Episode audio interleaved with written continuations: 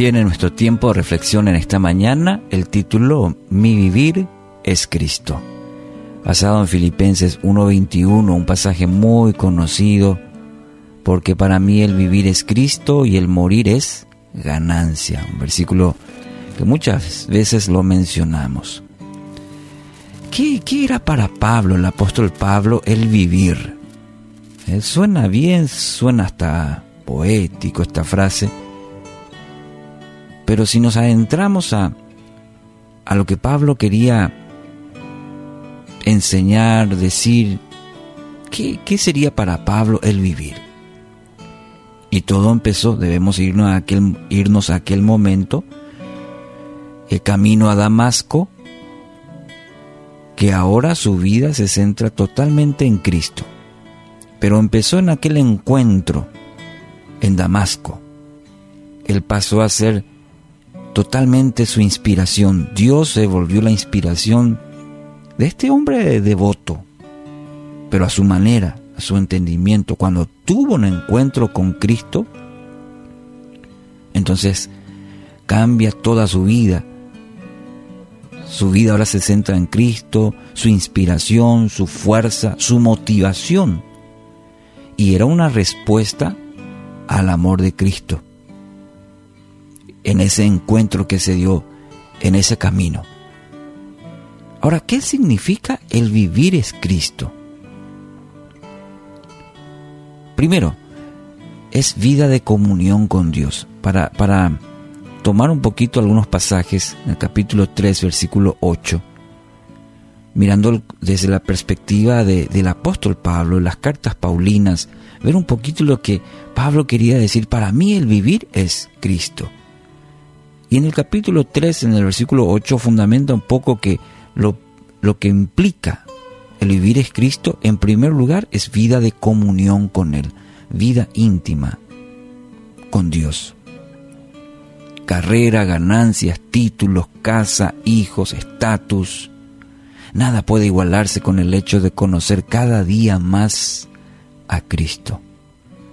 La relación de una persona con Cristo debe ser más importante que cualquier otra cosa. Conocer a Cristo debe ser nuestra prioridad diaria. Y el apóstol Pablo, eh, justamente al analizar su vida, al leer sus cartas, encontramos que sí, él era una persona preparada, eh, tenía títulos, pero dijo, para mí todo eso es basura. Con el fin ahora de conocer a Cristo, dice el apóstol Pablo ya no fue su, su fin, sino eh, el objetivo principal era conocer cada día más a Cristo, dice el apóstol Pablo. Se volvió prioridad el hecho de cada día conocer más a Dios a través de la comunión con Él. Entonces, ¿hay algo más importante que su relación con Cristo?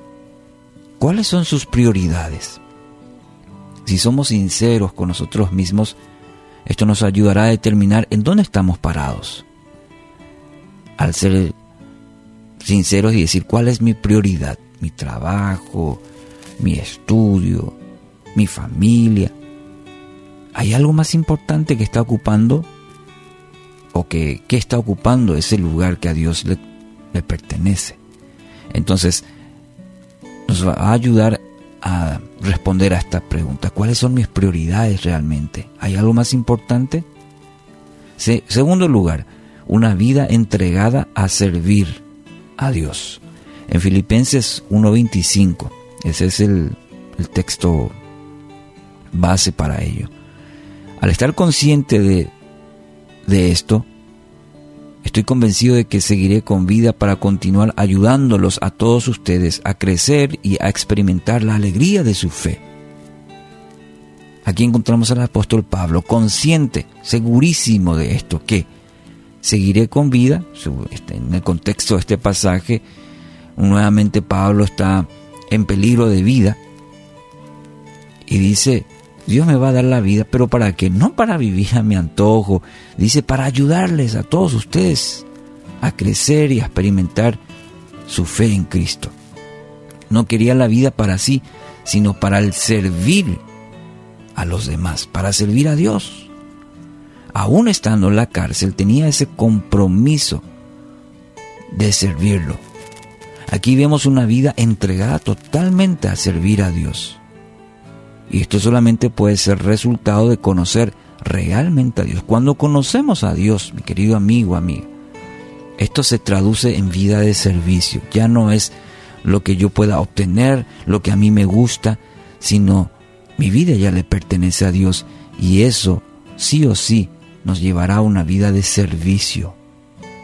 Cuando tiene una experiencia con Dios, eso se traduce en servir, servir a Dios. Y tercero, una vida de esperanza. Dice una frase, si usted no está listo para morir, tampoco lo está para vivir. El apóstol Pablo se encuentra entre la vida y la muerte. Si es vida, para entregar toda a Cristo. Y si llegara a la muerte, aún mejor, dice el apóstol Pablo. Qué convicción tan firme. Cuando nosotros eh, de repente asoma la muerte, nos, nos cuesta, ¿no? Entender pero el apóstol Pablo, bueno, y si me da la vida, será para seguir sirviendo. Y si la muerte llega, ah, estaré cara a cara contigo, dice el apóstol Pablo. Esta convicción, y esa es una esperanza de vida. El futuro a mucha gente le produce temor, le desconcierta. Y sobre todo este tiempo que vivimos, y da miedo, produce ansiedad, entonces le pregunto, ¿la muerte le produce miedo o le produce esperanza? Debe asegurarse que su destino sea eterno. Solo así será libre para servir, entregado lo que realmente vale y sin temor a la muerte. Así en resumida, entonces es este concepto de el vivir es Cristo. Así que hoy es día de gracia. Es un regalo, puede aceptar el regalo de la salvación puede ver su vida como un regalo de Dios para tener comunión plena con Él, entregar toda su vida para amarlo, para servirlo, sin temor al futuro, porque su futuro está asegurado con Él. Recuerde, para mí el vivir es, el vivir es Cristo.